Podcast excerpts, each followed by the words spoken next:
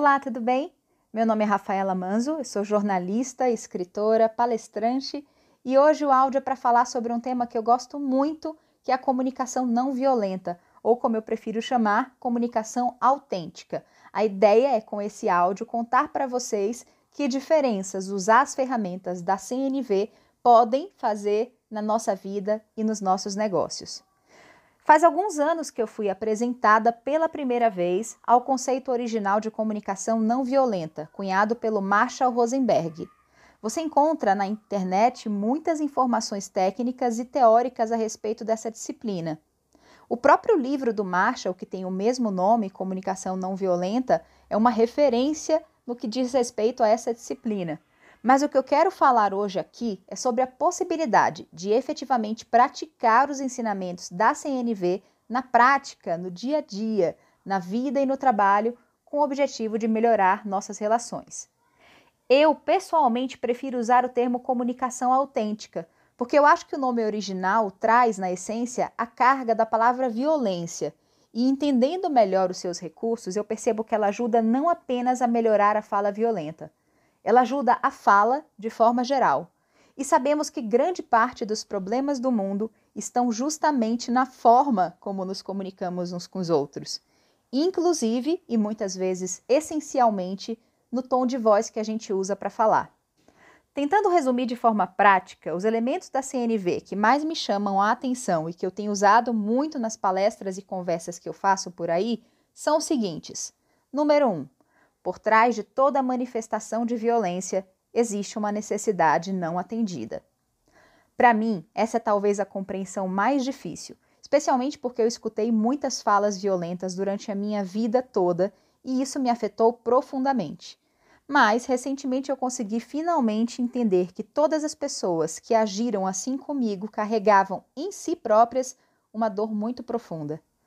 Essa dor, fruto de uma necessidade não atendida dessas pessoas, infelizmente encontrou uma maneira de se manifestar atingindo outras pessoas com violência. Como essas provavelmente também foram muito atingidas ou afetadas. Por exemplo, sabe aquele chefe, cliente ou marido que vive gritando com os outros e às vezes você fica até envergonhado só de presenciar? Isso quando você não é o alvo e tem vontade de revidar, sair correndo ou chorar? Provavelmente é um cara cheio de dor. Sofrimento profundo, do tipo cruel, sabe? E o pior, ele é incapaz de olhar para ou reconhecer essa dor. Quando você tenta compreender o que pode estar por trás dessa fala violenta, por exemplo, algum abuso, agressão, falta de amor ou proteção na infância, pode experimentar olhar para a pessoa com mais compaixão. E quem sabe até acolher, mesmo com o próprio olhar, que muitas vezes fala mesmo mais do que mil palavras, aquela dor. Sim, eu sei que é um exercício difícil, mas de novo, experimente. Esforce-se para não revidar e use uma fala amorosa na contramão da fala agressiva que vem dele. Arrisco dizer que você pode causar uma profunda mudança na vida daquele ser, que só precisa, embora se esforce para não, ser amado. Número 2. Observação e fato versus opinião. Talvez essa seja a fonte dos maiores problemas de comunicação, no meu ponto de vista. A gente julga, toma decisões, emite parecer baseados em coisas muito pouco concretas. Quase sempre são opiniões, julgamentos de coisas que sequer vimos. Costumo dizer que você diferencia fato de opinião de um jeito bem simples. O primeiro, que é o fato, pode ser filmado por uma câmera, testemunhado por lentes que veem e ouvem o que está acontecendo. Por exemplo, uma pessoa que falta ao trabalho muitas vezes. Se uma câmera estiver na mesa da pessoa, é claro que ela vai apontar a ausência. Fato é o que qualquer um pode ver sem sombra de dúvida. Opinião, por outro lado, é aquilo que você infere, que você julga parecer, mas que quase nunca é de verdade um fato. Dizer que alguém está faltando ao trabalho porque é irresponsável ou porque não se importa com nada ou por falta de engajamento, por exemplo, tudo isso é pura opinião, puro julgamento. Você não pode filmar ou atestar o que está dizendo. Então, é julgamento opinião. E em cima disso, nenhuma comunicação pode ser eficiente. Uma pessoa pode faltar ao trabalho porque está doente, porque está cuidando de um ente amado enfermo, porque está atravessando um período de depressão grave e mal consegue se levantar da cama pela manhã. E isso não tem nada a ver com falta de comprometimento, responsabilidade ou engajamento, por exemplo. Muitas vezes, precipitados, julgamos uma situação ou um fato. A ausência pode ser observada, então é um fato, tentando adivinhar o que está por trás, doença, irresponsabilidade, etc. Isso poderia ser feito da forma mais simples possível, que muitas vezes sequer consideramos, simplesmente perguntar ao outro o que está acontecendo. Para saber se algo é verdade ou não, a gente precisa simplesmente perguntar e fazer isso direto à fonte, sem intermediários.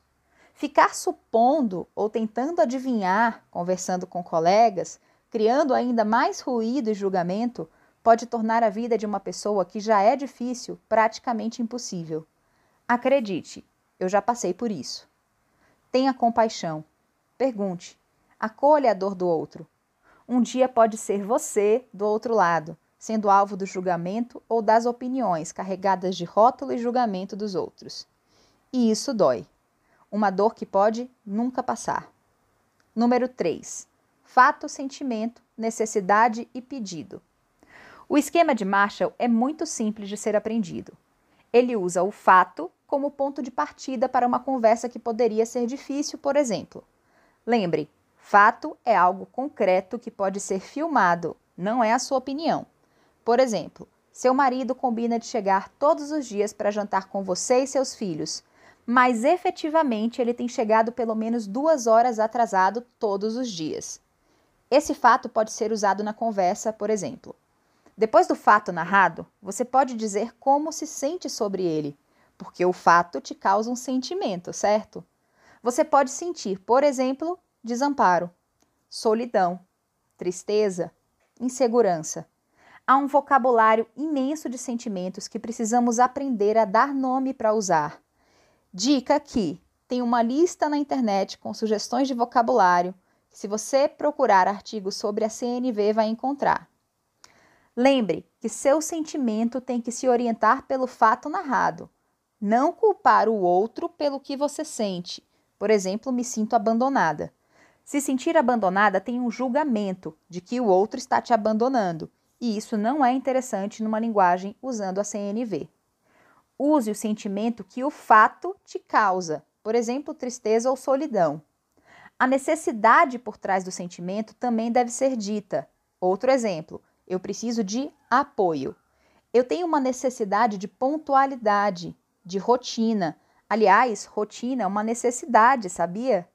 Também tem listas de necessidades que você acha facilmente na internet para ampliar aí o seu repertório e vocabulário. Segurança, proteção, colaboração, tudo isso são necessidades. Por fim, expresse claramente o pedido.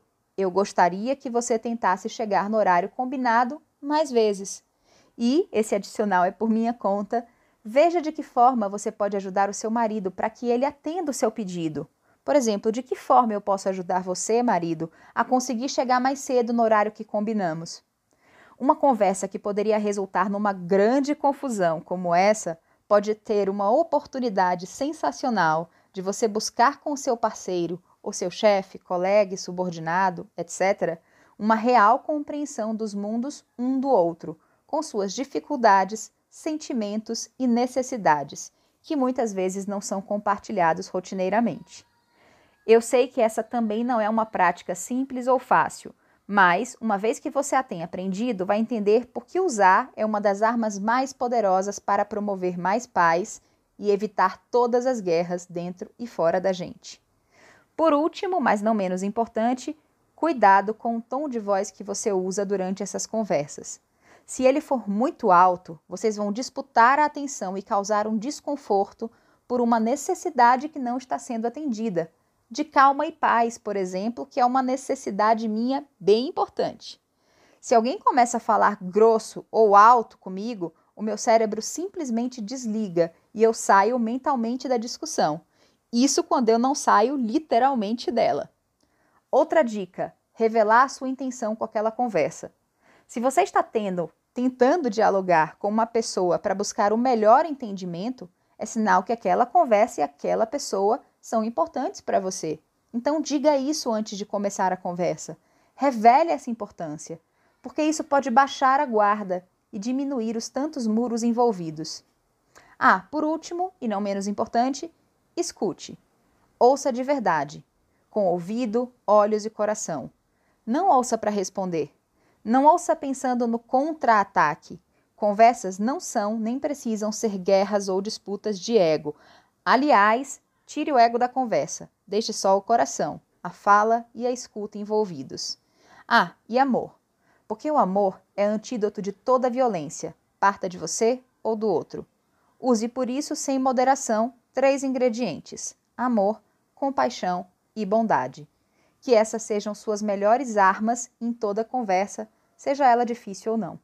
Espero que esse áudio tenha te ajudado e, se ele te ajudou, compartilhe para que possa ajudar também outras pessoas. Um abraço e até as próximas!